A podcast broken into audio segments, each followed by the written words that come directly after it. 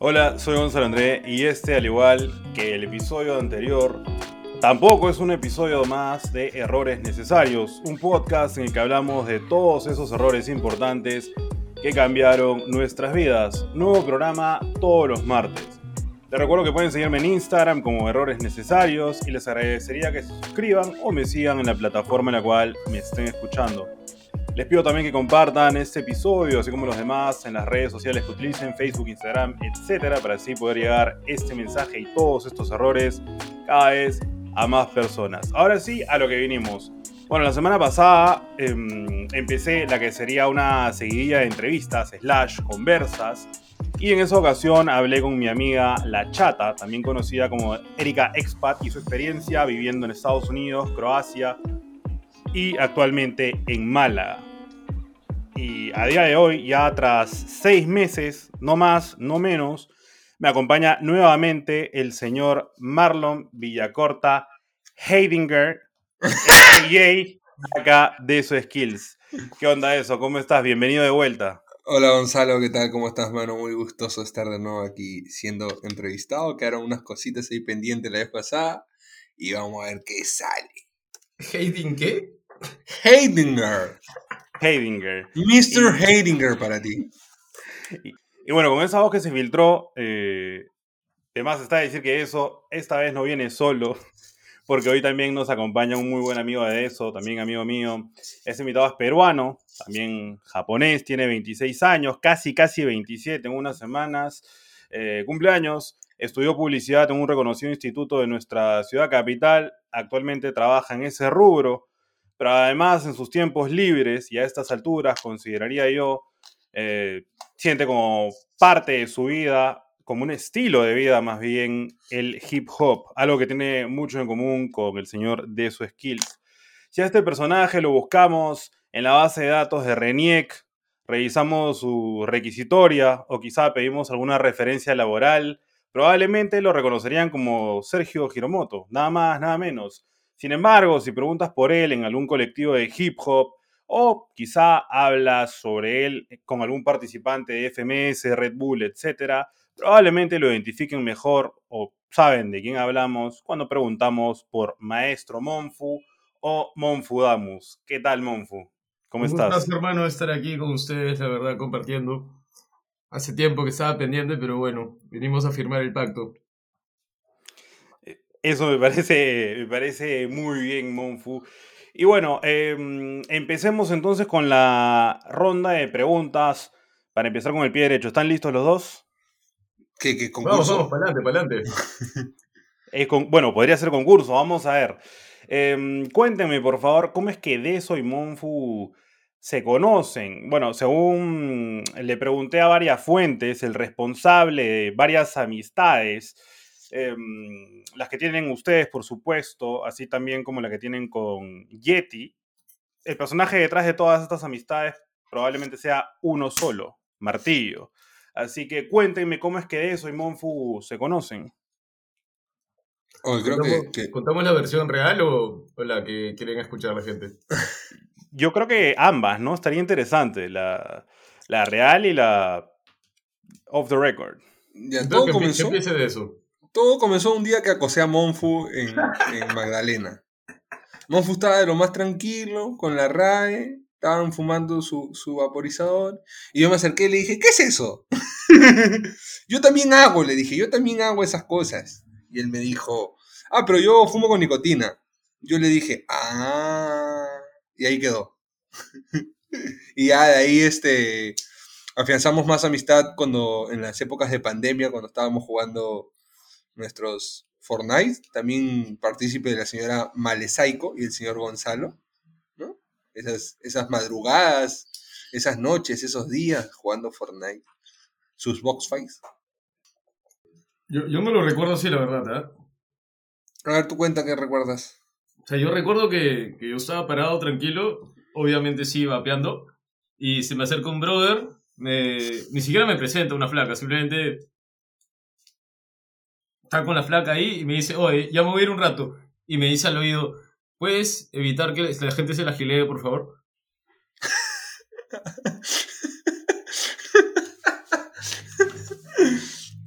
¿O no? ¿Así fue? Claro. No recuerdo, pero suena algo que yo diría. Por eso, por eso, por eso les decía que hay una versión que la gente quiere escuchar y otra versión real de las, de las cosas. Bueno, lo, lo interesante de eso que dicen es que, claro, hay una versión real y de eso quizá no se acuerda de aquel evento como ocurrió, pero bien él lo manifestó, ¿no? Es algo que suena de eso, suena de eso.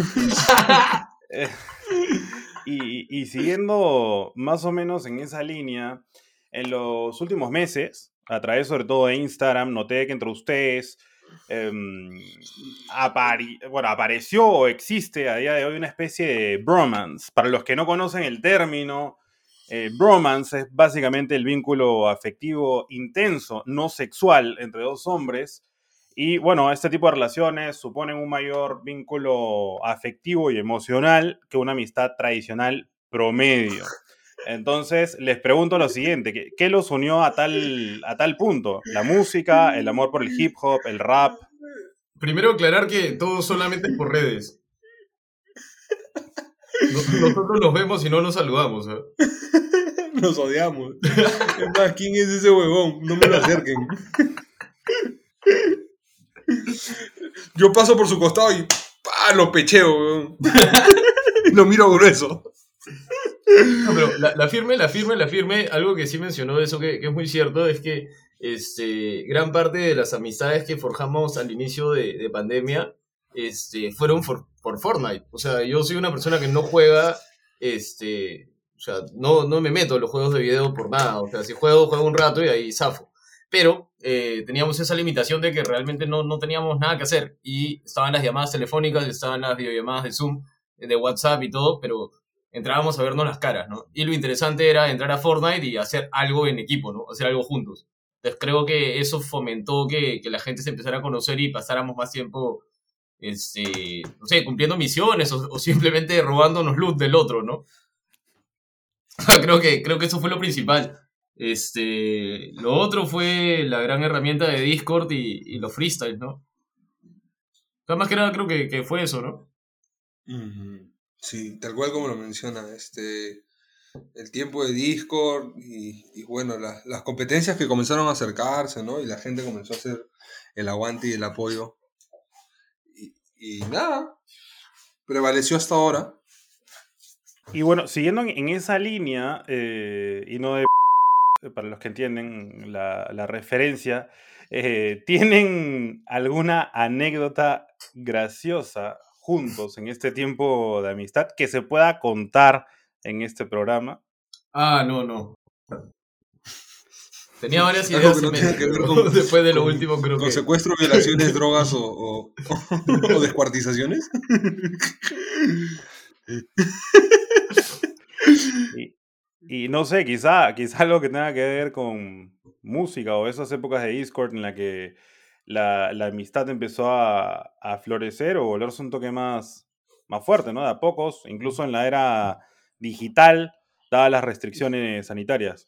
No sé, weón, es que han salido un, un montón, durante este tiempo salió un montón de chongos, así que son cosas así cortitas, pero que, que sean por decir el, el ¡Ah, perro! Justo Monfo participaba en, en el Barracruda número uno y mandó su, su tema, pues, ¿no? Y justo un mexicano en su tema comentó, ¡Ah, perro! Coma, un crack. y nosotros lo, lo alucinábamos, pero en mexicano, weón, que weón decía, ¡Ah, perro! un crack. Y ya, peón, siempre cogemos un ah, perro. Y ya, pues ahora último yo le decía así a, a mi amiga. Y justo estábamos viendo Black Widow. Y puta, la bona dio una pirueta así alucinante. Y la bona agarró, la miró y dijo, ¡Ah, perra!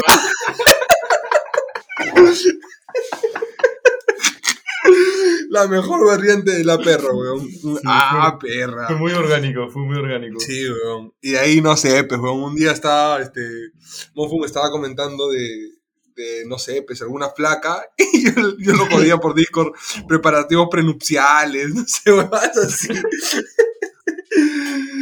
No, de hecho, de hecho hay una anécdota que, que es cae de risa, que, que de hecho ahorita sí la podemos contar, que es que este, yo solamente podía jugar Fortnite en una computadora que, que no era mía. Y, y- y esto en verdad no, no deberíamos contarlo, pero Pero bueno. Lo que sucede es que las computadoras Mac, como ustedes deben conocer, tienen la conexión a corriente con un cable, con un imán, un cable imantado. Entonces, si tú te tropiezas con el cable, la computadora no, normal, el cable se sale y todo bien. Pero en las HP no es lo mismo. Este, entonces sucede que esta computadora con la que yo jugaba Fortnite y no era mía, estaba al costado de mi cama. Y había un evento en Fortnite. Y yo, cual niño rata, había puesto mi alarma, pues, porque había estado de boleto jugando con Jetty hasta las 8 de la mañana. Y escucho mi alarma, me despierto y. ¡Pam! Se cayó de esquina la compu, pues. Entonces. Estábamos tratando de resolver el problema, ¿no? Para, para poder devolver la computadora en el mejor estado. Y nada, buscamos por internet, la computadora no existía prácticamente. Desde eso dijo, no, mano, todo se resuelve. Vamos a Wilson. Yo lo encuentro. Mano, no te miento, hemos caminado. O sea, cuando yo te digo que hemos caminado cinco horas, tú piensas como que, que, hemos estado como que haciendo paradas, como que nos sentábamos a fumar un pucho. No, hemos caminado cinco horas. O sea, después de haber estado inmóvil, sentado jugando Fortnite por un año en medio de pandemia, caminamos cinco horas. ¿Y qué crees? No encontramos nada, nada, no, o sea, era mentira. No, y encontramos uno que dijo, que dijo, se lo han llevado hace una hora. sí. Esto ya fue como que ya, ya, ya habían pasado cuatro horas y media ya. Ya, no busquen más. Ah, ya ve, weón. Y nos fuimos a tomar una chela, weón. Y yo, me, yo, tenía mi, yo tenía mi protector facial colgado en mi canguro. y me voy a una esquina, pues, weón, a mear, porque ya estábamos, puta, habíamos tomado una, cantidad buena de chelas, weón. Y me voy a, a, mear, weón. Y estoy meando y no sé cómo siento calientito, weón. Estaba meando el, o sea, el, protector es, es, una huevada así, ¿no? Es una huevada así. Y yo me daba para acá y luego caía hacia mi pantalón, me la devolvía, weón. Fue bastante rato, o sea, cuando estás volteado, tenía toda la pierna mojada.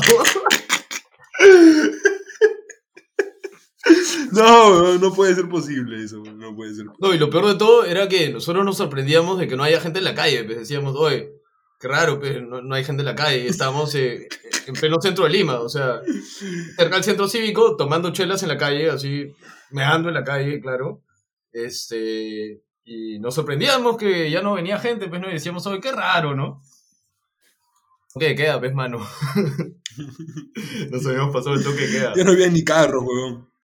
A ver, miren, justo les quería preguntar una cosa, eh, saliendo un poco del tema de consumo elevado de chelas, caminar cinco horas para acompañar a un amigo que necesitaba apoyo oral, eh, protectores faciales orinados, eh, pandemia y jugar excesivamente Fortnite hasta las 8 de la mañana con Yeti, que ya lo mencionaron.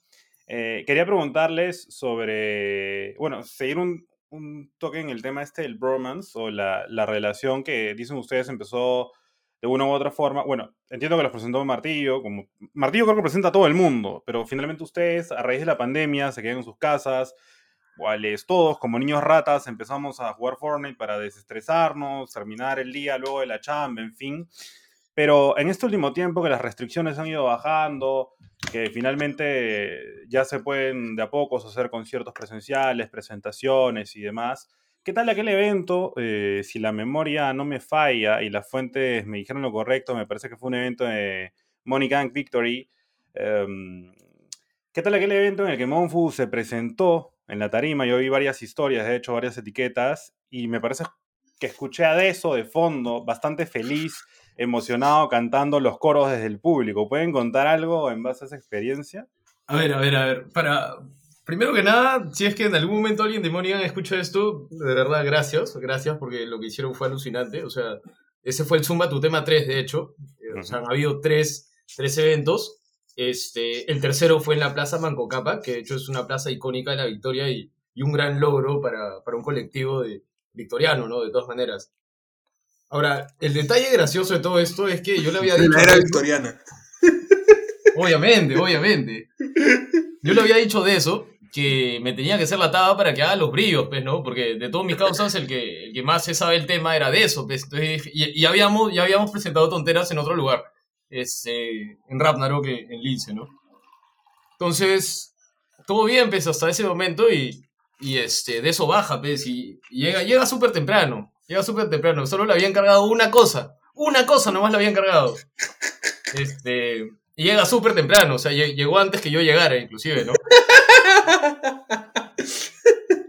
Y este. Y nada, pues al momento de subir al escenario me, me percato de que realmente, o sea, no, no podía subir con mi pata que acaba de llegar como, como para el evento, ¿no? Tenía que presentarme solo. Pero de eso ya había ido como que con el propósito de hacer los brillos. Esa era su misión. O sea, su única misión en el día, aparte de la, de la que cumplió, la única cosa que te pedí, man. Lo único. Nada más, porque era súper simple, weón. Este, era hacer los brillos del tema. Y da la casualidad que justo yo fui el último en presentarme de todo el evento. O sea, eso fue ya como a las seis y media de la tarde. Y nada, pues me subo al escenario. De hecho, era mi, mi primera presentación con, con micrófono en un escenario en público. Y era rapear tonteras, pues, ¿no? Era un tema que salió al inicio de pandemia y que, de hecho, era un tema real, ¿no? Nunca pensé en escribir en ese tema como para pegar comercialmente o, o sonar en alguna radio ni nada, sino fue algo que escribí para mí. Y por primera vez lo iba a rapear con un público como que grande, ¿no? De alguna manera, entre comillas grande, porque pucha, estábamos enfrente de un montón de gente. Y gente también de la movida, ¿no? Que es súper chévere que, que te escuchen otros raperos, ¿no? Eso me, me la sube muchísimo más. Y nada, estaba pateado porque no, no sabía si me iba a acordar la letra, no sé, estaba con, con los nervios encima. Empiezo a rapear, pues, ¿no? Y de la nada, o sea, a mitad de todo eso, escucho. Escucho que alguien, alguien canta el tema, pues, ¿no? O sea, como que. o sea, yo estaba en el escenario, o sea, para que entiendas, yo estaba subido en el escenario, habían unas rejas, después de esas rejas había un parque, y después está el público. Y yo escuchaba que había alguien a mi costado que estaba rapeando conmigo. O sea, los brillos del tema estaban ahí. Y, y ese video es la evidencia, ¿no? O sea, de, de verdad esa experiencia fue súper loca porque, uno, no me esperaba, no me esperaba los brillos. Y dos, he gritado el tema a todo pulmón. Tanto así que cuando fui al escenario, y eso solamente lo escuché en las grabaciones, escuché que alguien me dijo, no sé, ese debe de haber sido un hater, ¿no? Que dijo, oye, tu pulmón. No, no sé si de eso tú sabrás quién fue el que gritó eso. O fui yo. Bueno, le tengo que contar, weón. Yo ese día tenía algo que hacer, no me acuerdo qué fue, pero yo quería llegar, pues, weón.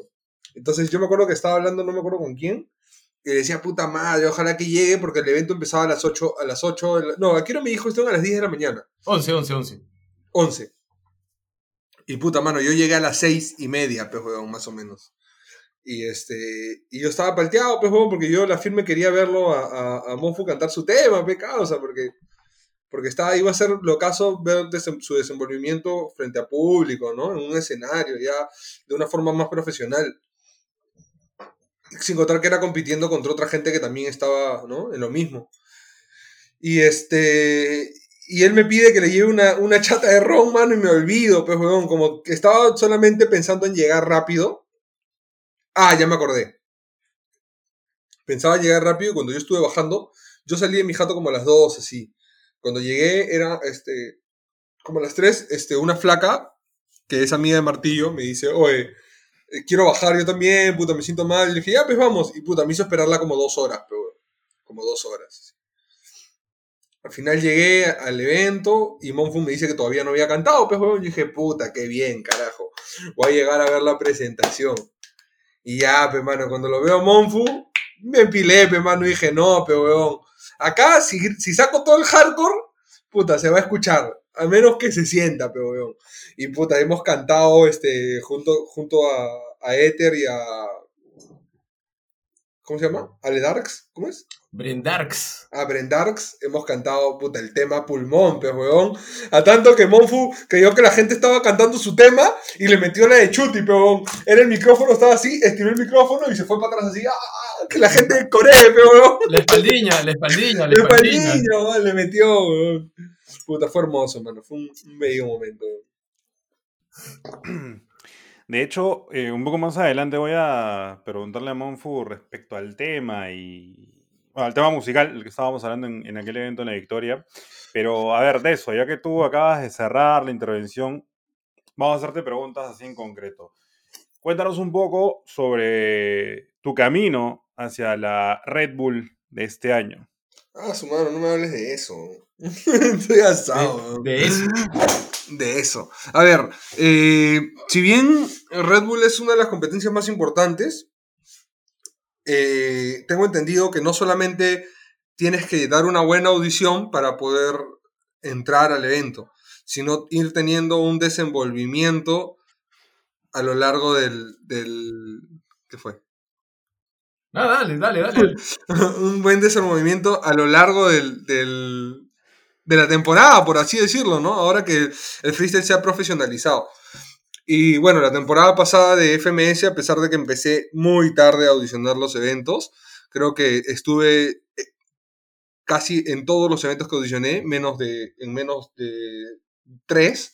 Clan del Valle, Golden Peak y Raptonda, porque tengo ahí unas paltas con la gente y los organizadores tipo que son un poco exquisitos, por no decir cochinos. y, y puta, este... Por no decir. Sí, y, y, ya, pues, este, estuve rajándome ahí, dando todo lo que he podido, puta, logré sumar casi 7.000 puntos, ¿no? Con 10.000 entrabas a, a, a, la Copa Federación, que me he puesto veintitantos. Este, y ya, eh, eso se vio reflejado este, esta temporada, ¿no? Que mandé una audición por encima del promedio. Y humildemente. Y se logró clasificar, estar entre los 32, pero. Puta, lamentablemente por temas técnicos en, la, en el evento central no se pudo dar lo esperado.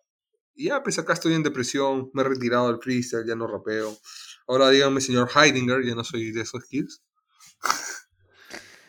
Eh, bueno, continuando con eso, eh, Mr. o Monsieur Heidinger, um, bueno, hemos hablado de hecho eh, brevemente al respecto, y ya que has mencionado un poco esto, ¿quedaste conforme con tu performance ante Sakia? Y en caso de que no, ¿qué consideras que, que te faltó para estar 100% conforme con tu presentación?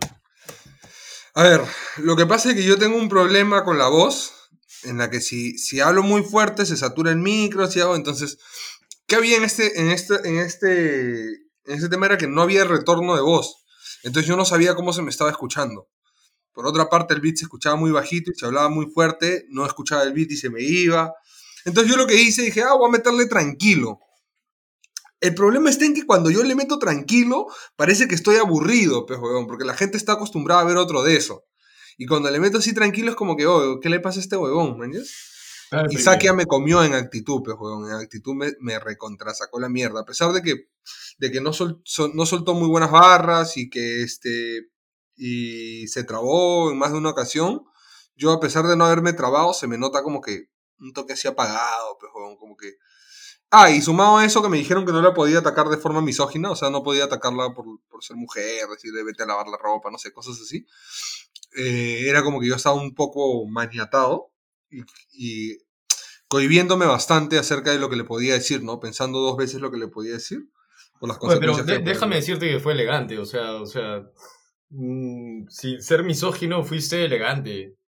Claro, mm, yo creo que estuve revisando ya la tercera vez que vi el video, la primera vez no, me gustó, la tercera vez que vi el video ya sentí como que mis minutos no estaban tan malos, o sea, estaban bien, sino que hubo gente que sí fue a, a dejarse el pulmón, el corazón y todo. Y para estas ocasiones que solamente hay 13 cupos, eh, creo que hay, que hay que estar así, ¿no? Hay que, hay que dejarlo todo. Y ya, pues muy bonita experiencia, porque es algo que he estado queriendo lograr desde hace ah, un culo de tiempo. Y se logró, se logró, se logró al menos el objetivo. Ahora hay que perfeccio, per, perfeccionar mejores cosas. Supongo que a, a, raíz de la pandemia ya se irán normalizando otras y podremos demostrar de qué estamos hechos. Y bueno, de eso, continuando, escarbando un poquito más y hablando de, de aquella presentación, aquella performance eh, yo escuché, por supuesto, la batalla en mención y rescaté mm, en más de una ocasión, de hecho, menciones de bueno, tu contrincante en aquel entonces, de Sakia, sobre tu relación con Martillo. Y de hecho, o sea, tu relación amical. Y de hecho, no es la primera vez que escuche un beef o cierto ataque, obviamente como parte del, del, concurso, pues están enfrentándose. Pero bueno, entiendo que básicamente todo el mundo en las movidas, en, la corriente urbana, se conoce y existen incluso grandes amistades como la que tú tienes con Martillo, pero eh, tú, desde tu punto de vista, ¿qué tanto crees que pueden influenciar eh, esta relación previa que puede existir entre un concursante y un jurado a la hora de que un amigo tenga que juzgar tu batalla o en todo caso, como diría el Yeti, juecearte? Mira, mano, es que e, ese es un tema complicado. Generalmente, yo sí siento que hay gente que tiene su vara, por así decirlo, por sus patas o, intereses, intereses que tienen acerca de, al momento de, de, no sé.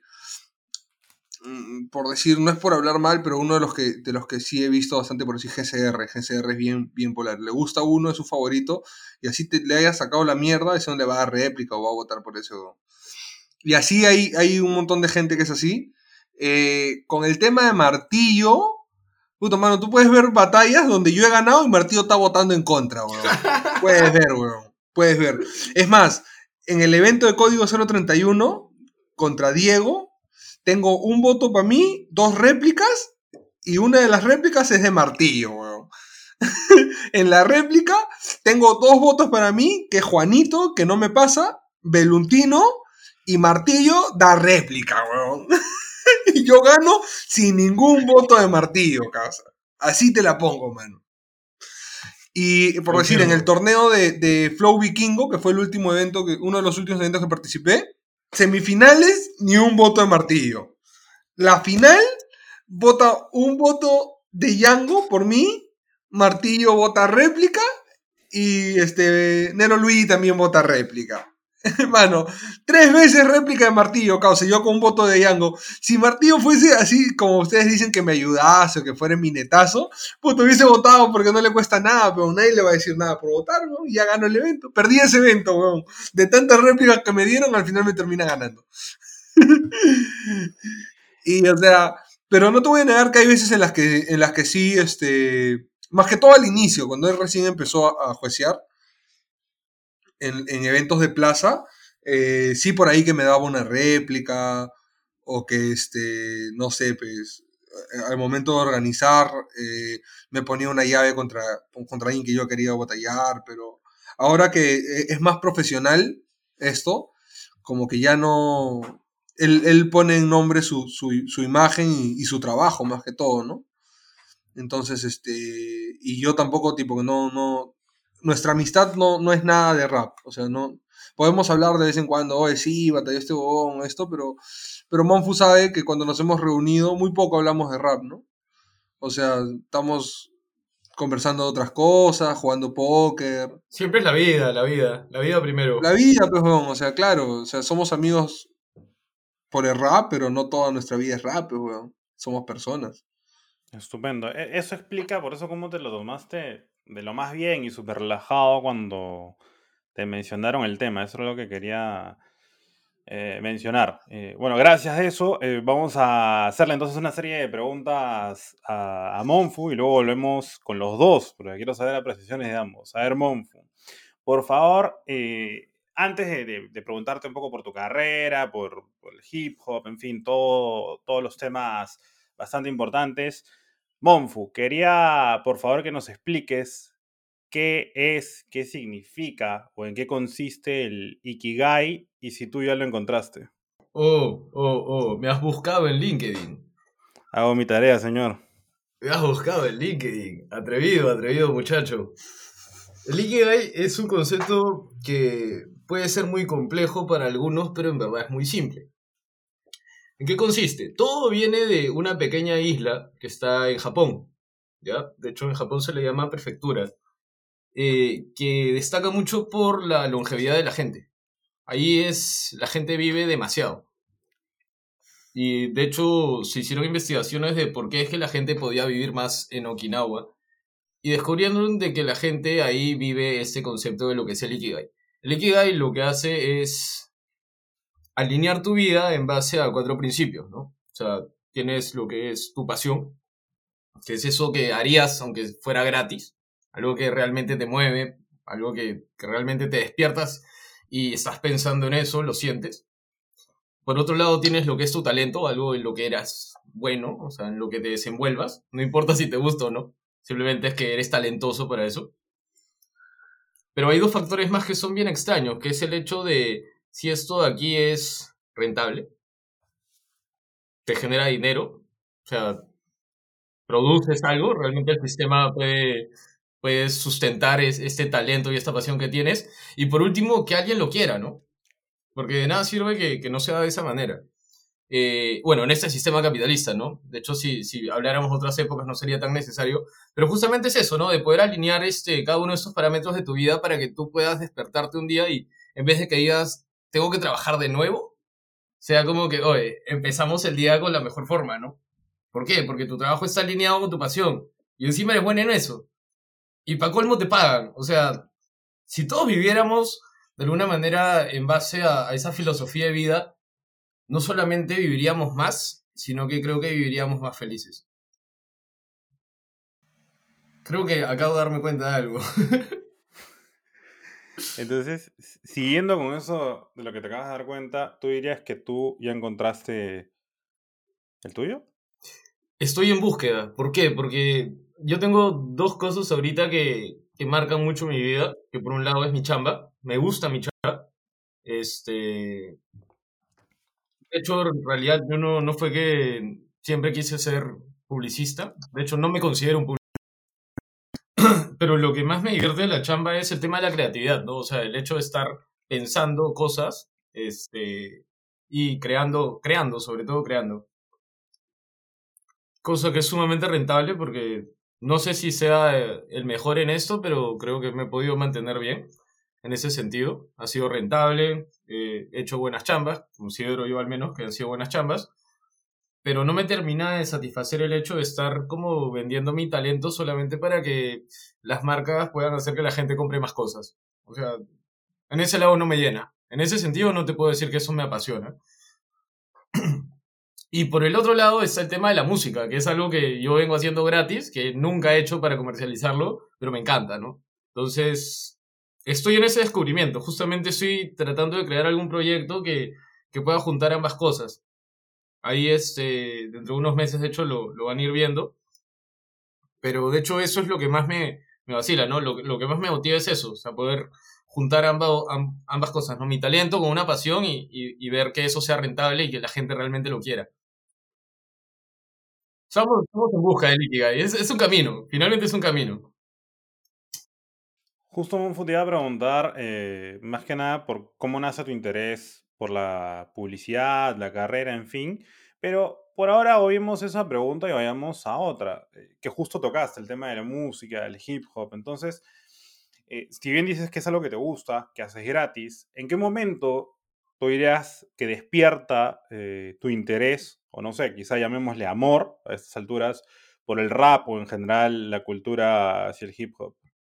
Ah, lo que pasa es que a mí siempre me ha gustado la música, pero siempre intenté aprender a tocar instrumentos y, y este, y bueno, lo, intenté pues, ¿no? Este, y en ese sentido, o sea, siempre, siempre me ha gustado escuchar música. Hasta que, nada, conocí el rap, lo empecé a escuchar, me vaciló. De hecho, me aprendí varias canciones de, de raperos. O sea, para mí si algo me ha marcado la, la historia del rap es este, haber escuchado a KCO para mí es un grande de grandes porque es un tipo que no solo rapea, man. Ese, ese tipo tiene una filosofía de vida, ese tipo piensa. Es único, un icono del puto rap. Ese, ese mismo. Y además de eso, logra transmitirlo con una técnica, o sea, con una musicalidad de una forma que nadie antes lo había hecho, ¿no? Sobre todo en español. O sea, nosotros venimos escuchando rap en inglés desde los noventas y este, de pronto empieza a surgir en España, o sea, los españoles escuchaban rap este, en inglés, entonces empiezan a decir, oh, hay que coger y tratar de hacer los mismos beats o inclusive rapear encima de esos beats. Y así nace toda la escuela española, ¿no? Que es sobre todo la, la escuela donde nos hemos inspirado nosotros. Y realmente es sumamente interesante. Hasta que un día este, encontré que en YouTube habían bases de, de KCO si, sin KCO rapeando, pues, ¿no? Y teníamos, por otro lado, las letras en internet, que de hecho ya me sabía de memoria, pero la locura de, de, ese momento, te estoy hablando de 2007 más o menos, era poner los beats de KCO y yo era KCO, pues, ¿no? O sea, era rapearlo, pero así de alma, porque como fanático, o sea, fanático, fanático, totalmente, ¿no? Y luego descubrir, ¿no? Que, que así mismo, o sea, a mí siempre me ha gustado escribir bastante, de hecho eso estaba relacionado a la pregunta que, me habías hecho inicialmente de por qué estudié publicidad. Este, me gustaba escribir bastante.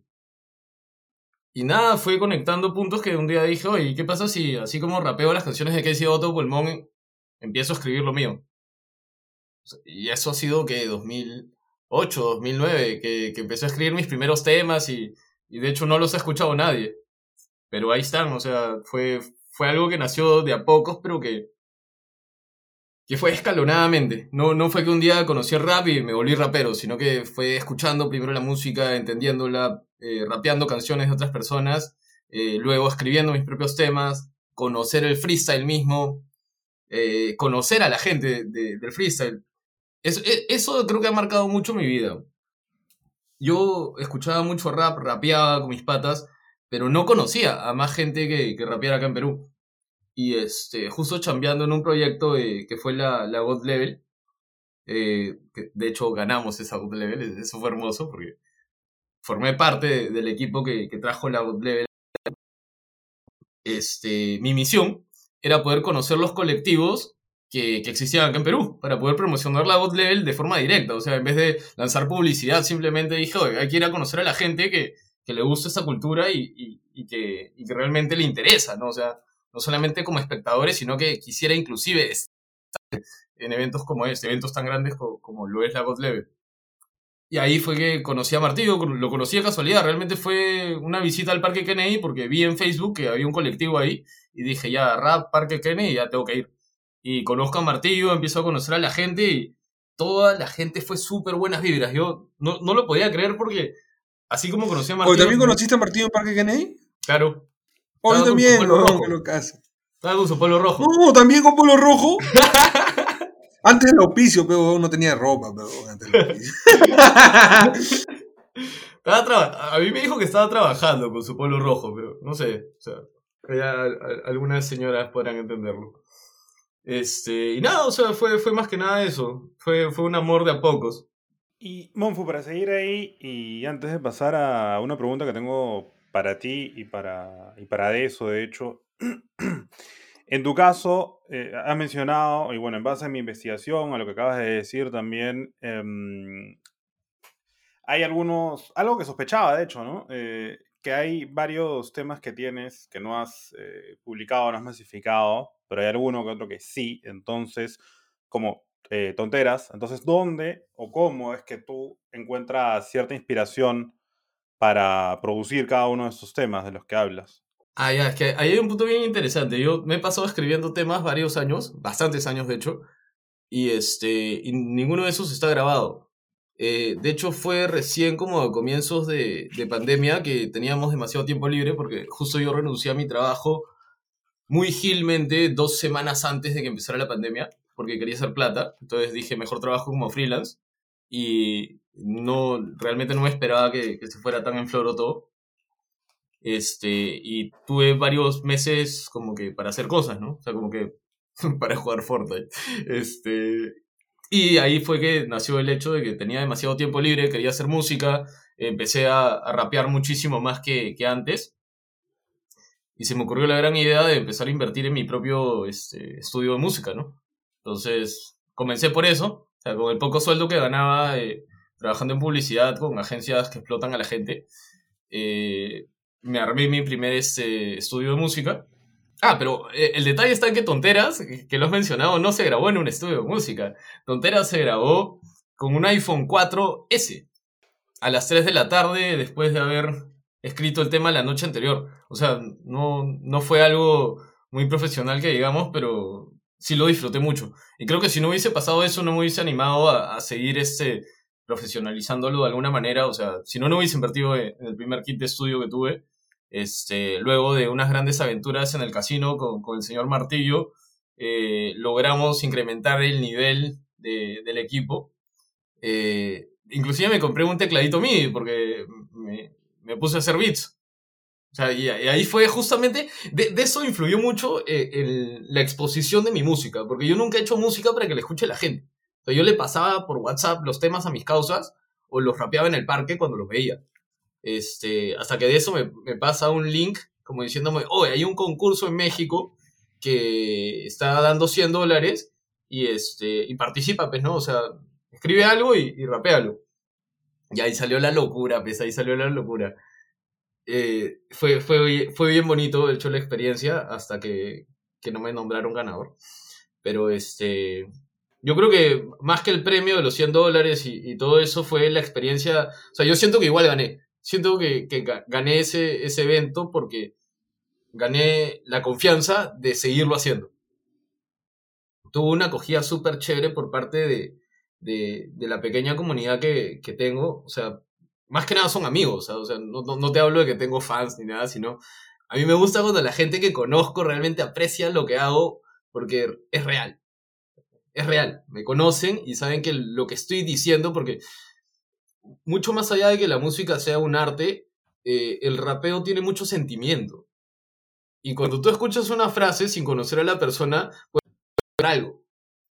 Pero cuando escuchas esa frase conociendo a la persona y te gusta eso, es mucho más profundo, pues. Y eso es lo que hay que decir, o sea, que realmente la, música transmita algo que, que lle- realmente te lleve a, a sentir algo, a pensar algo y que eso pueda influir dentro de tu vida. Y bueno, siguiendo con ese tema de la producción, de que has ido poco a poco invirtiendo en, el estudio, que Martillo tuvo que ver, que de eso tuvo que ver, bueno, un Martillo, las noches de victoria en aquellos casinos. Yo supongo, ojo, supongo, especulo que ustedes dos, señores, de Soy Monfu, quizá ya tengan incluso grabado algún proyecto juntos. De hecho, en historias de Instagram hace semanas, si es que no más o menos un mes, yo comentaba, etiquetaba y compartía algo que tenían entre manos juntos. Y de hecho, entre ustedes se tratan como artista y manager, como decía este bromance, esta relación que tienen tan especial. Pero ¿será que pronto, en, quizá en lo que resta del año, salga a la luz un tema de ustedes dos juntos? Y por qué no, quizá incluso con un amigo en común, el señor Marcelo de las Casas, a.k.a. el Yeti. Quizá algo que se publique en redes sociales como Instagram o, o YouTube. No lo descarto, no lo descarto. Ha habido intención, ha habido intención. No lo descarto para nada. De hecho, es algo que, que sería bastante interesante. De hecho, el grupo es más amplio, ¿ah? o sea, no solamente seríamos este, de eso Yeti, sino que hay un círculo ahí de gente que, que se ha forjado sumamente interesante, con el que no solamente podría salir un tema, ¿no? Sino este, sacar varios fits entre nosotros, sacar nuestros propios temas. De hecho, la idea es hacerlo. ¿Por qué? Porque o sea, como te decía anteriormente, la música está para, para tus panas. O sea, si alguien más lo escucha, chévere. Pero la música está para tus causas. Y entre la gente se ha forjado un sentimiento bien chévere. Justamente por eso, o sea, yo, yo cuando compré todos los, todos los equipos para el estudio, no fue para grabar únicamente mi música. O sea, yo quiero, yo quiero aprender a producir música para que cuando venga mi causa y me diga, oye, este, los estudios de música están caros, o, o este productor me está vendiendo el beat a 100 dólares, y decirle, oye, pero mano, a ver, pásame tu referencia, yo lo hago. Este, ¿Quieres grabar tu tema? Oye, ya, yo lo grabo. Y si alguien quiere aportar para hacer el beat, oye, métale, hagamos un beat juntos. Y el sueño, en verdad, el sueño, el sueño, el sueño, el sueño de todos los sueños es alquilar una jato, un depa o lo que sea y tener el búnker, ¿no? Y empezar a hacer música en colaboración entre nosotros. Y ahí es cuando va a venir la era, no sé si este año, ¿eh? me encantaría que sea este año, pero el sueño está ahí. Y algún día vamos a empezar a hacer música eh, totalmente autogestionada por nosotros mismos, ¿no? Creo que ese es el sueño. Y de eso, siguiendo en esa línea de lo que dice Monfu, que el grupo en verdad no son tres, cuatro, cinco personas, sino incluso un poco más amplio, ¿tú te atreverías quizá a mencionar algún otro personaje que pudiera estar acompañándolos en estos futuros proyectos? Quizá este año, si no... si El señor Larrae, ve, el señor Larrae. Justo. La peladiña. Uranaibaba. Una idea descabellada. Sin pelos en la lengua.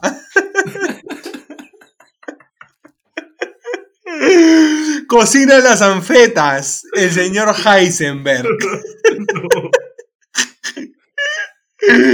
Ay, ay, ay, caray. ¿Y al- algún otro personaje más que, que te venga a la mente de ese grupo que mencionaba Monfu minutos atrás? La verdad no sé a quién se referirá Monfu. Pero. Ya lo Ay, descartaste, ya. ya Quedó fuera, quedó fuera del grupo. ¿Quién, quién? Ya ¿Quién? fue, ya, no, ya fue, ya. ¿Para qué mencionarlo, ya? O sea, aparte de Yeti y Martillo. Aparte de ellos. es weón. O sea, causa, tú vienes de la familia Deimos que tiene puta gente realmente seria, weón. O sea, No, sí, sí, pero no. eh, fuera de ellos. mano. Es que no, no, no, ya la gente está dispersa, pe. Yo creo que hay gente que hemos ido conociendo también que, que también podría sumarse, por decir la gente de Ragnarok. Hay gente que le mete chévere. Hay, hay prospectos como el señor Cuti, mano. El señor Cuti podría hacer música laraca, weón. El señor Entonces, Guti. si lo chapamos y, y no lo tocamos como lo tocamos de chiquito, puta, lo podemos forjar y hacerlo grande, weón. Pero son cosas que, o sea, esto demanda bastante tiempo, ¿no? Pa- aparte de la inversión es tiempo. Y, y yo creo que ya, según cómo van yendo las cosas, habrá tiempo de, de poder enfocarnos un poco más y hacer algo grande, ¿no? Las cosas a su debido momento. Tal cual. Confirmo, por tres. Eh, bueno, yéndonos un poco de, de este tema, y acá estábamos un toque en la, en la música, en los proyectos que se vienen y demás. eh, el podcast se llama por algo Errores Necesarios. Eh, de eso ya lo conoce porque ha pasado por esto antes, hace seis meses, así que empecemos contigo de eso. Em, en lo que va del año, ya van nueve meses, em, ¿hay algún error que tú sientas que hayas cometido en estos primeros meses del año? Eh, No ir con todo a Red Bull, no ir con todo a Red Bull. Eso ha sido Bueno, el mayor error del año, weón. Debe ir a sacar una mierda a todo el mundo, weón. Ya, déjeme terminar, señor. ¿Algún error que solías cometer, sobre todo en tus batallas, Ajá. pero que a día de hoy, en el momento en el que se está grabando este podcast, lunes 6 de septiembre, has eh, superado completamente? Eh, no sé, weón. Es una pregunta muy compleja. Es que hay cosas que, que hago a veces y hay cosas que no hago a veces. No sé, mano. Me, me hackeaste Falló vida, Win. weón. Falló Win. Falló Win. ¿Qué? No te escucho. Falló Win. Sí, weón. Error, weón. Se, pantallazo azul. Este, creo que. Un error, weón. Creo que me. me no, weón, sigo cagado, no, weón. Ah, weón. Soy, soy la misma mierda hace seis meses, weón. Eh, Estoy un poco más responsable. Estoy un poco más responsable. Más enfocado en, mis cositas. Ah, ya no estoy sufriendo por, por ex, así, weón. Estoy de puta madre. Ok. Vale. Igual la, la pregunta queda suelta entonces para una próxima invitación. Pasemos entonces nuevamente a Monfu. Monfu, tú que eh, decías igual que hay varios temas que han quedado en tu mente, que no se han producido, otros que sí y no han salido a la luz, salvo por ejemplo tonteras. ¿Cuál dirías tú que es, en tu experiencia, el error más común a la hora de escribir? Bueno, como, como te comentaba, hay muchos conflictos a la a al momento de componer. Creo que hay algo que, que marca mucho la composición musical y es que las personas suelen escribir su música luego de, de crear la melodía. O sea, tú escuchas primero el instrumental y eso pasa en cualquier género musical. ¿ah? Escuchas primero la, la melodía, la música y en base a eso empiezas a tararear, sacas una melodía y de ahí tratas de llenar esa melodía con, con algunas palabras acordes al sentimiento que quieras este, presentar y todo, ¿no? De hecho, mi proceso musical es totalmente lo contrario a eso. Yo pienso primero en lo que quiero decir y de ahí veo cómo lo plasmo, ¿no? Entonces, eh, no es que haya una forma buena o mala de hacerlo. Creo que ambas formas funcionan. Pero creo que el primer error y el, el más craso error es no poder entender ese equilibrio. ¿Por qué? Porque al momento que tú priorizas tu contenido y tu letra, se pierde la parte melódica, se pierde la musicalidad. Y es algo que a mí me pasa bastante. Y por la contraparte, yo siento que la gente que, que, está sacando música ahorita que pega bastante por el tema melódico, muchas personas ya no escuchan la letra, ¿no? Pasa eso. Justamente sucede que, que les falta contenido, ¿no? O sea, ponte a escuchar las, las canciones que, que, están sonando ahorita en Spotify, las más rankeadas, escucha, escucha la letra y realmente no tiene mucho contenido, ¿no? No, no hay algo que te deje pensando, que te deje una sensación, que te enseñe algo, sino simplemente son vivencias, y, no digo experiencias porque son vivencias, son cosas que pasan, la gente se identifica y ya, pero es, solo eso, o sea, es muy superficial. Entonces creo que el, craso error es no poder encontrar ese equilibrio, ¿no? Entre la musicalidad y, y entre el contenido mismo. Y yendo ya a algo un poco más macro, de hecho, hace ya unos mesecitos cuando le tocó a, a Deso enfrentar estas preguntas, te hago a ti una similar. ¿Qué error crees que fue fundamental en tu vida para que hoy por hoy, septiembre del 2021, seas ese Sergio Hiromoto o Maestro Monfu o Monfudamus que conocemos hoy? Aquel error que incluso regresando en el tiempo lo analizaras y dirías, ok, de esto aprendí bastante y por eso soy quien soy hoy en día? Algo fundamental que no lo puedo ver como un error, sino que fue un aprendizaje, fue que yo dejé el colegio. O sea, yo no creía en el sistema educativo. Recién me di cuenta de eso cuando estaba en segundo de secundaria.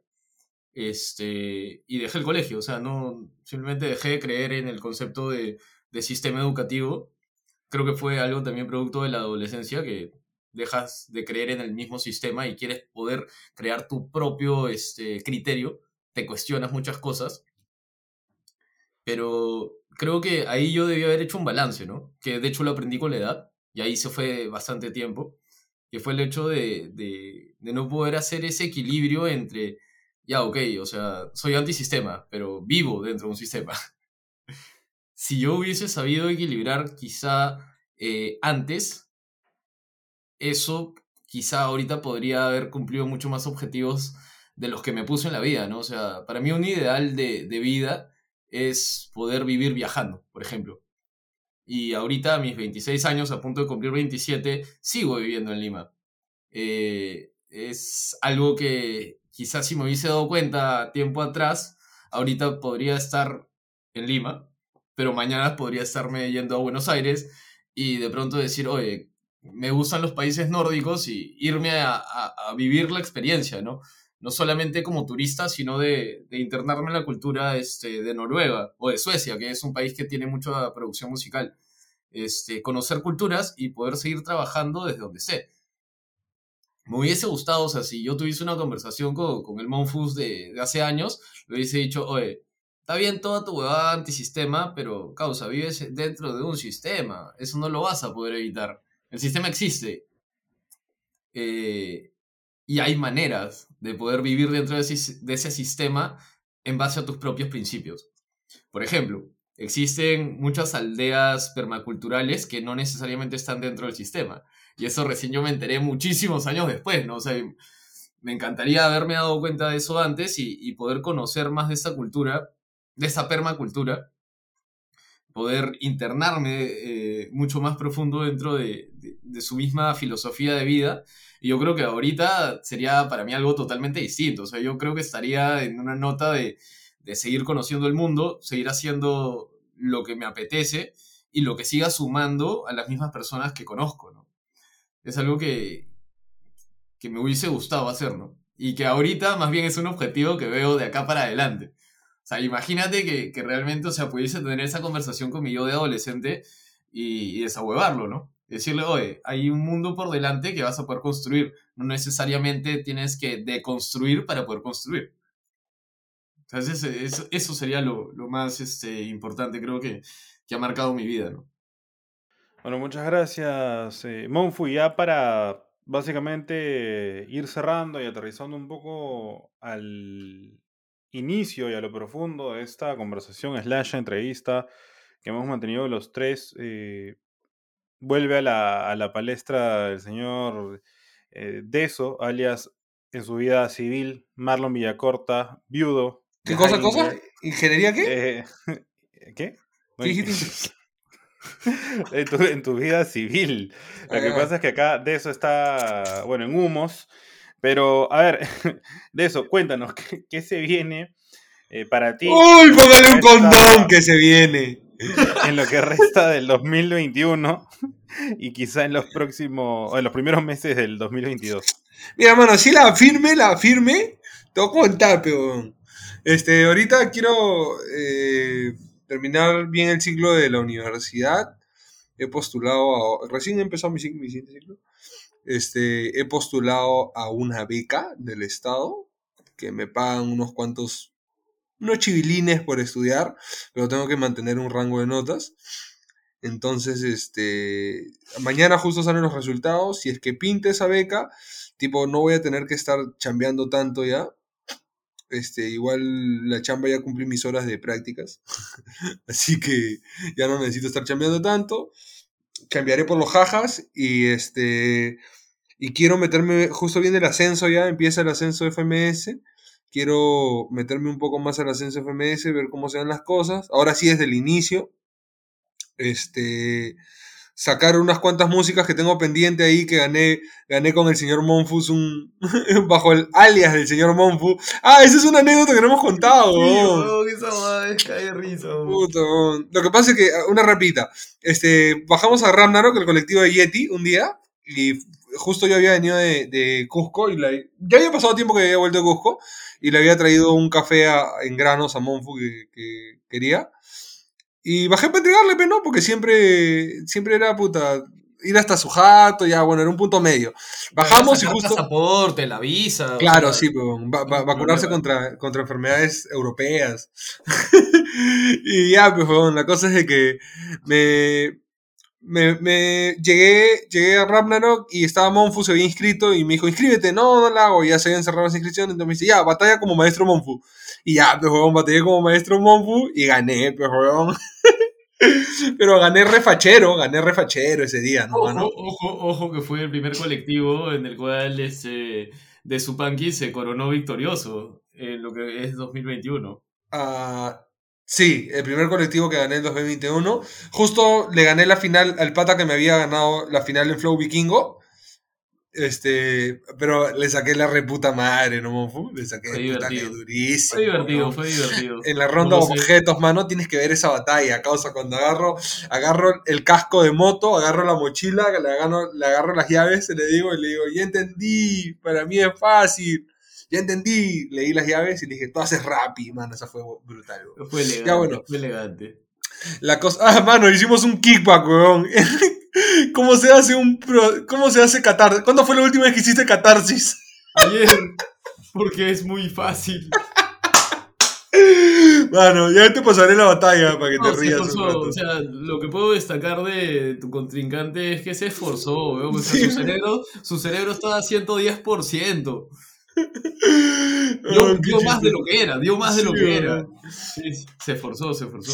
Ya, pues, weón, y este, logré ganar y gané como maestro Monfu y me gané una grabación, entonces estaba, estoy justo ahí viendo esa situación para meterle. Queríamos meterle un fit, pero me dice que no se puede, pero fácil si le hablamos, vamos a... Vamos, estamos por ver, mano. Ya empieza esta nueva etapa de- de- del año, causa, ya a, a- a miras del 2022, pero hay que empezar con todo, causa. Vamos a meterle finísimo. Está, está pendiente, o sea, hay, hay varios ciphers que, que están por grabarse, de hecho, que, que tenemos que meterle. O sea, eso definitivamente va, va a salir. No sé si 2021, podríamos sacar spoilers para 2021, pero 2022 se viene muchísima música, o sea, de toda la gente. Monfu nos va, nos va a obligar a sacar música, dice. Sí. Y bueno, siguiendo ya con esa línea y cerrando en el tema de los proyectos eh, que tiene eso, los proyectos que tienen juntos, este, mm, vale la redundancia, ¿no? Junte con el grupo más amplio que tienen en la movida.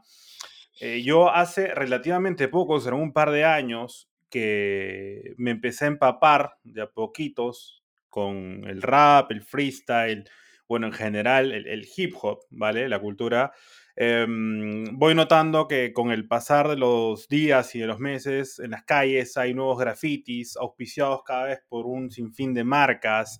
Algunos municipios, como la localidad en la cual vive un amigo que tenemos en común, el Yeti, organiza actividades, por ejemplo, por el Día del Niño, en la cual em, el Yeti mismo enseñaba a, a pequeños a dar sus pininos en el freestyle, en la improvisación.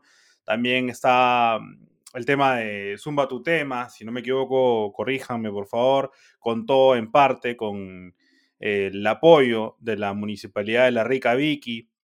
Eh, ¿Ustedes dirían que cómo ven el futuro del hip hop en general, incluido por supuesto el, el freestyle, el rap, en nuestro país, pero en particular en nuestra ciudad? Y actualmente hay una especie o existe un semillero de raperos en nuestro país, algo similar como unas divisiones menores de fútbol, de vóley, etcétera? Eh, está la FMS, el ascenso, que podría ser la segunda división. FMS sería la primera división. Eh, aparte hay otras ligas que no sé si es que contarían, son ligas aparte, no es como que sea otra división. Eh, semilleros, netamente. Sé que Stick hace un, un, taller, ¿no? Un tipo de taller de freestyle. Eh, yo estoy planeando, yo alguna vez dicté algún taller de freestyle en, en la Municipalidad de La Molina, eh, uno virtual con a nombre de Barraspalusa, que hubo bastante gente internacional, una niña que Flash. se llama Flash, Flash, que se hizo famosa y olvidó a, a su maestro. Este, ahora estoy justo el, el 11 voy a trabajar un proyecto, bueno, voy a ir a un evento que está organizando el área de juventud de acá de Los Olivos, me han invitado para juecear, pero yo estaba queriendo participar. Bueno, igual ahí tengo el contacto con el, con el regidor de acá de Los Olivos, eh, justo me acaba de escribir hace un momento. Este, y estoy pensando proponerle hacer un, un, un, taller, ¿no? Ya sea vacacional o ya sea algo permanente para chicos y adolescentes, para inculcarles, ¿no? Yo tengo ahí una malla que, que creé a grosso modo, eh, con temas como que crear tu AK, cómo crear tu AK, este, empezar con lo básico, ¿ves, no? Que, que definir el estilo que te gusta, ir, cómo ir perfeccionando el estilo que te gusta, cosas así, para que la gente más que todo, antes de que aprenda a batallar, sino que aprenda a escuchar, si es que les gusta esto, aprenda a escuchar rap y que pueda influenciarse un poco de ello y aparte agarre su propia personalidad en, esto, que es importante. El estilo que tú marcas, la personalidad que tienes en esto de rap, tu estilo va a ser tu personalidad. Hoy, les nota que se pelea. Bueno, y, nada, este, estoy, estoy, eh, eh, estoy hablando de eso ahorita con el regidor, en aras de, de poder promover acá en Los Olivos. Eh, y ya, eso, eso, nomás. Sí, de, de, hecho lo, lo, que dice de eso es bastante cierto. O sea, cada vez la, las municipalidades han venido apoyando más por un tema de juventud eh, el tema del freestyle, por el mismo hype que ha tenido el freestyle. Este, pero creo que la pregunta venía por un lado más amplio, ¿no? Por la misma cultura del hip hop.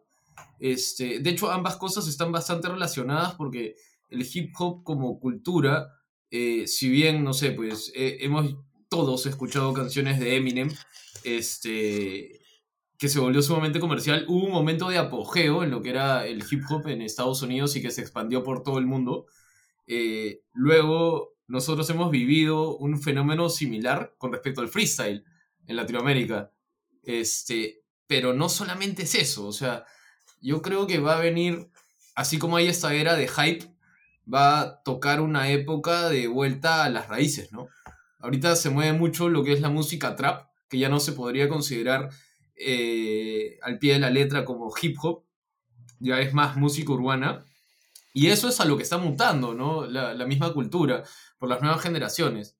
Eh, lo que yo veo venir realmente para estos próximos años es que se va a regresar a las raíces del hip hop, ¿no? O sea, la misma, los mismos chivolos que están creciendo ahorita van a seguir haciendo trap, van a buscar llegar al éxito con el trap, pero va a llegar un momento donde estos niños crezcan y van a sentir de que se perdió algo. O sea, va, se va a sentir un vacío.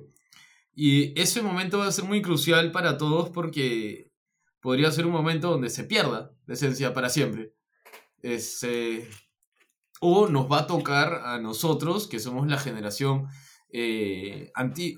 O sea, ni siquiera podría llamarlo la vieja escuela, pero realmente nosotros vamos a hacer la escuela Boom Bap, vendría a ser la vieja escuela de la nueva escuela de Trump, ¿no?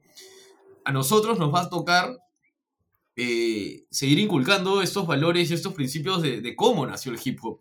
Porque va a llegar una generación nueva luego que no va a conocer. O sea, simplemente van a escuchar lo que, que viene sonando ahorita, lo que nosotros escuchamos, va a entender de que hubo un hype de freestyle, pero no va a poder entender de dónde surgió la cultura del hip hop, por qué surgió, por qué los noventas es una época dorada, este, no solo en los grupos comerciales, sino a nivel cultura. O sea, cómo es que el hip hop influía en la misma cultura de, de tantas personas, ¿no? Pero tengo toda la fe de que, de que esto no se va a perder. De hecho, nuestra chamba va, va por el hecho de mantener esta misma cultura y, y que de acá a unos años se siga manteniendo y que vuelva a una nueva época dorada, ¿no? O sea, sería increíble que, que nosotros, no sé, pues tengamos 40 años y que vuelva una época dorada del hip hop como hip hop, con las nuevas herramientas, con la nueva tecnología y todo, pero que, que la esencia sea esa con la que nació el mismo hip hop, ¿no? Y que vuelvan las batallas y meternos como el Basek. Así van a ganar. Claro, sería, sería una locura, sería una locura. Sí la hago batallar con 50 años, ¿ah? Y pararme a chorado. Sí la hago, weón. Y si puta tengo bastón, me rayo, me rayo. sería chévere, sería Bueno. chévere. De hecho, estaría chévere. Bueno, hemos llegado ya a la parte final que es el ping-pong, que son unas cuantas eh, palabras o frases que tengo acá preparadas para que cada uno de ustedes me diga lo primero que, me- que le viene a ustedes a la mente con lo que diga. ¿Quién de los dos quisiera empezar? Monfu, de eso, ¿quién se atreve a dar el primer paso? Normal, ¿ah? O sea, ¿tiene papel o tijera? Ya. Ya empiezo yo. Ok, bueno, para los que no están viendo esta, esta grabación es en audio, pero estamos presenciando el video que no queda eh, grabado. Hubo acá cierta trampa, pero eh, ok, va a empezar entonces Maestro Monfu con, con el ping pong y luego va a responder eh, lo propio. La liga femenina que- va primero. Ya, aguante la liga femenina, señor.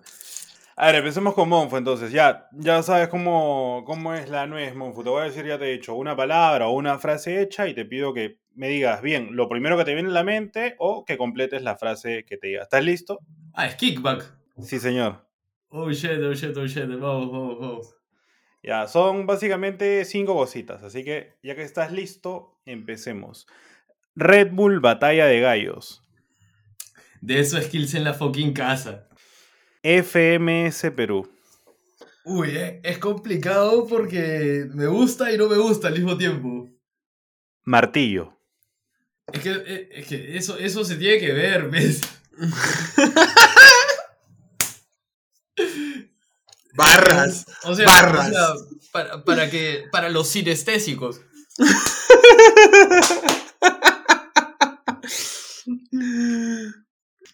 Ok, ok. Válido. Bueno, para quienes no están presenciando este hecho, lo están escuchando nada más. Eh, Monfo acaba de parecer un juez implacable y acaba de golpear el, el martillo con sus manos. No lo mientas, se lo estaba jalando. No, no, no, no, los japoneses somos así de... Harakiri. no, no, ya cálmate.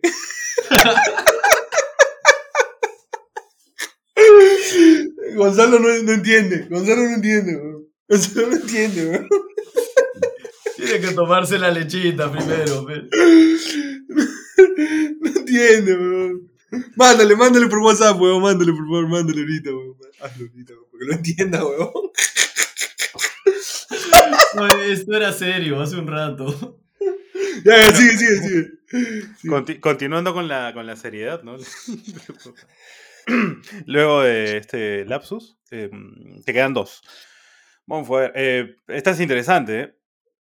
Para mí, de esos skills es.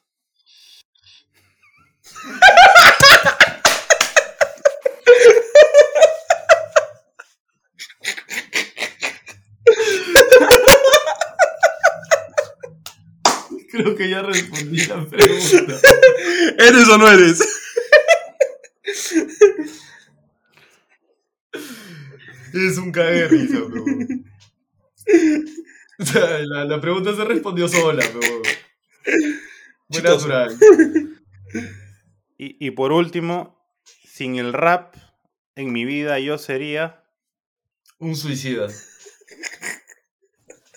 ¿Por qué se ríen, weón? Es algo muy profundo, weón. Y rimó, y rimó. Va. Bueno, muchas gracias, Monfu. A ver, em, de eso te hago a ti también, por supuesto. Ya tienes que haber... Te tienes que haber inspirado en, en las respuestas de, de Monfu. o Ya tengo preparadas, ya tengo preparadas, tengo preparadas. Sí, la- las tiene escritas algunas. Algunas Sí. van a ser similares. Pero no me saquen las de Red Bull. Ya, ya, Eh, empieza, empieza. Empieza, empieza, empieza. El próximo año en Red Bull voy a ser Mínimo semifinalista. Cuando llegue a FMS Perú. Voy a decir Cisbro en la casa. Oh, shit, motherfucker. Fudamo Records.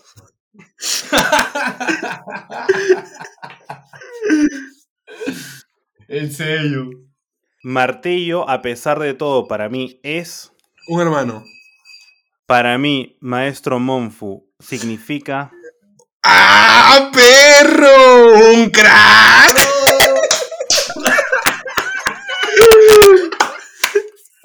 Voy a hacer otra hueva. Cerrado. Cerrado. Y, y ya para cerrar, en el freestyle yo me considero un. ¡Concha su madre, weón!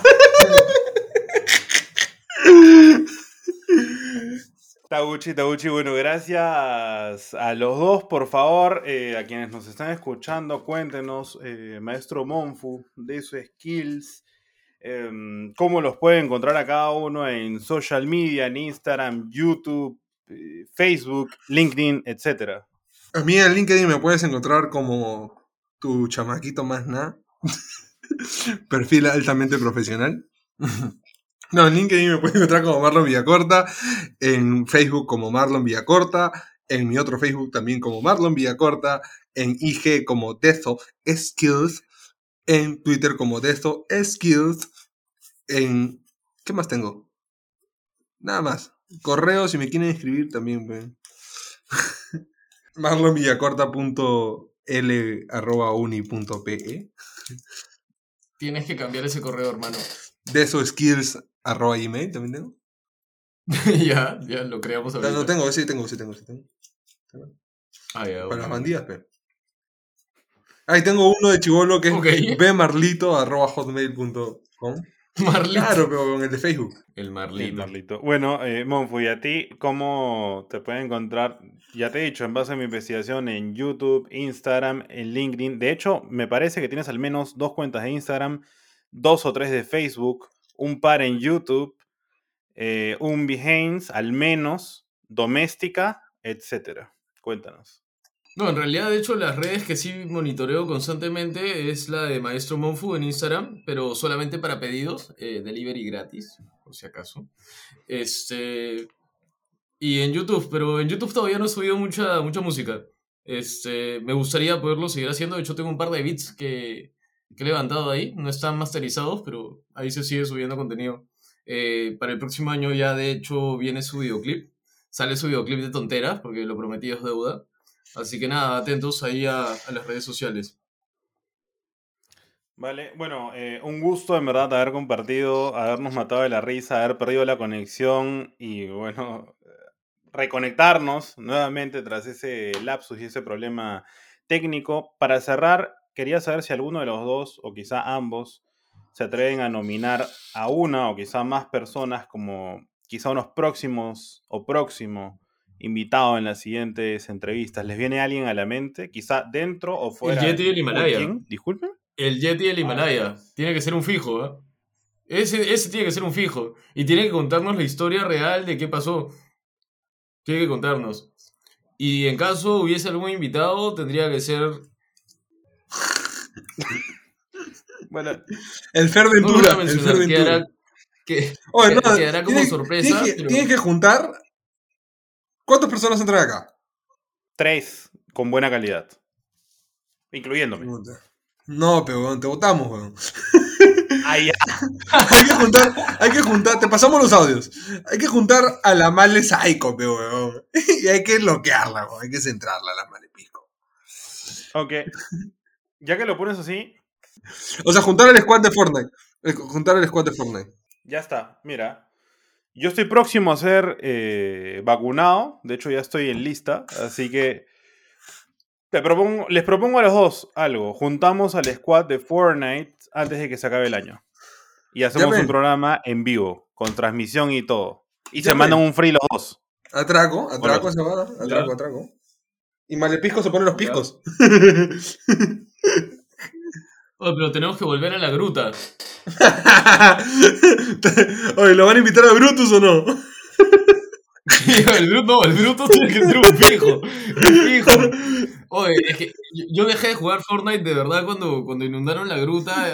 Yo dejé de jugar, jugar Fortnite porque para mí era mi lugar preferido del universo. O sea, Mi único refugio. ni mi, ni, ni mi casa, weón. O sea, la gruta era todo. Mano, ahí les enseño unos bugs para hackear la bóveda.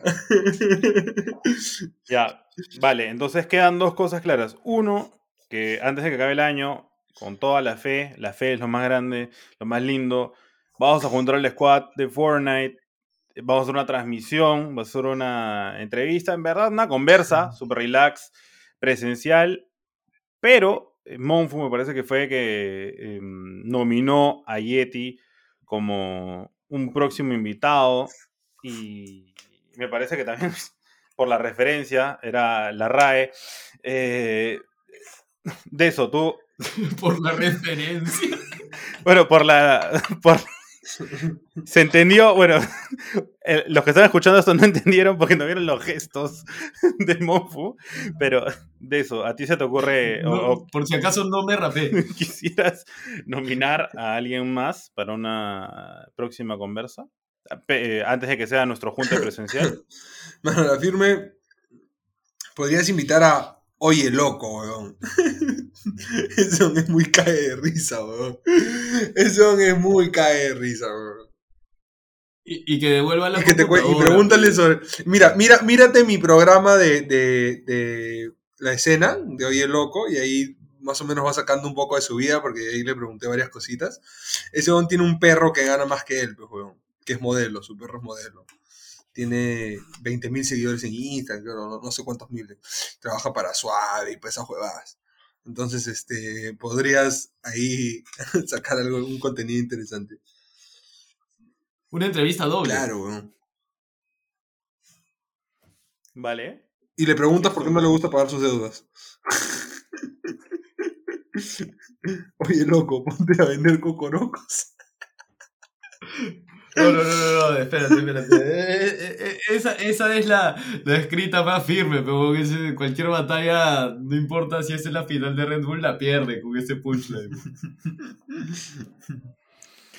Bueno, dejemos el spoiler ahí nomás. Bueno, entonces, básicamente, sin más, que agradecerles a los dos nuevamente por compartir, por darme parte importante de su tiempo para cagarla, para meternos la risa y para compartir en verdad con todos los que nos ¿Qué, escuchan. ¿Yo, te, yo estoy cobrando? Eh, eh, lo- lo- Pues lo- no. luego te yapeo de eso, por favor, seguimos grabando. Este, entonces, como decía, ¿no? Agradeciéndoles su tiempo, algunas últimas palabras de este podcast antes de despedirnos de Me cada uno de pagas hoy, ustedes de eso. hoy mañana. Mañana. Mañana me pagan. Eh, Nada, muchas gracias, mano, por, por invitar otra vez. Este, siempre es muy ameno y divertido conversar con, con amigos. Y, y nada, este, cuando quieras, está la disponibilidad. Más bien, este, yo tengo un proyecto que quiero iniciar también para la gente. A ver si es que alguien quiere anotarse o si me quieres mandar a alguien. Eh, te- Co- Corta, corta, corta. ¿Por qué? No, dale, quiero- dale, dale. estoy Quiero este, hacer un, quiero hacer un, un- se me apaga la computadora weón. ya bueno este quiero quiero eh, hacer un como un podcast pero de gente que me cuente sus problemas y cagarnos de risa de sus problemas. O sea, verle lo, lo chévere a, a los problemas y cagarnos de risa. O sea, te quieres burlar de la miseria. de la Claro, gente. pero que la gente también esté de acuerdo de ello, ¿no? O sea, verle lo bonito a sus problemas, pues, huevón. Y eso nació a raíz de que una amiga me llamó, estaba muy deprimida y, y me comentó este, algunas cosas y, y nos comenzamos a cagar de risa, pues, huevón. Pero sí, cagar de risa y la buena tipo se sintió mejor y me dijo, "Oh, eres bueno, pues debe ser esto. Y ya, pues no es la primera vez que me pasa, entonces dije, ah, está huevón, voy a hacer una huevada que tenga que ver con eso. Y de cierta forma ayudas a las personas y, te cagas de risa, pues, ¿no? Así que próximamente voy a, voy a, este, voy a iniciar ese proyecto, voy a darle forma a la idea, así que con todo. Por, mi lado, la verdad, o sea, lo único que me queda es agradecerte por este momento ameno. La verdad es que estábamos bien saturados de trabajo. Justo se me ha ocurrido la gran idea de empezar recién una carrera. O sea, soy cachimbo ahorita, soy cachimbo. Este, y aparte me he metido otro curso más, tengo dos trabajos. Entonces, este momento realmente lo estoy agradeciendo porque ha sido bien gracioso. Necesitaba quitarme ese estrés de encima. De hecho, gracias a ambos por, por estar acá. Y nada, o sea, invitarlos a que, a que sigan escuchando los siguientes podcasts. Eh, sería chévere también escuchar eh, ese, ese fit con ese Gonzalo Fit Deso. Es más, creo que la primera de las entrevistas, de- el primer podcast, debería ser que nuestro amigo Gonzalo nos cuente sus problemas. Llego esa abogada. Lo nomino, lo nomino, lo nomino. Diego, Lo Diego nomino. también, Diego, Diego. Va, va. Y nada, vamos a darle ese vacilón, pues con todo.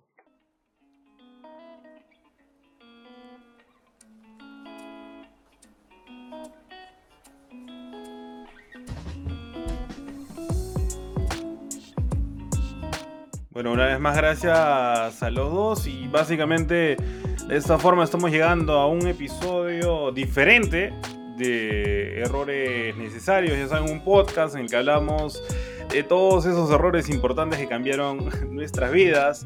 Nuevo programa todos los martes y una vez más a quienes llegaron hasta aquí, muchas gracias. Les recuerdo que pueden seguirme en Instagram como Errores Necesarios, a los caballeros, al señor Skills y al señor eh, Monfudamus en las redes que ya mencionaron. Así que nada, suscríbanse a nuestros canales, a nuestras cuentas de redes sociales y no se olviden de compartir todo el contenido que produzcamos cada uno de nosotros porque vamos a estar eternamente agradecidos. Sin más, nuevamente soy Gonzalo André y esto es todo por hoy. Muchas, muchas gracias.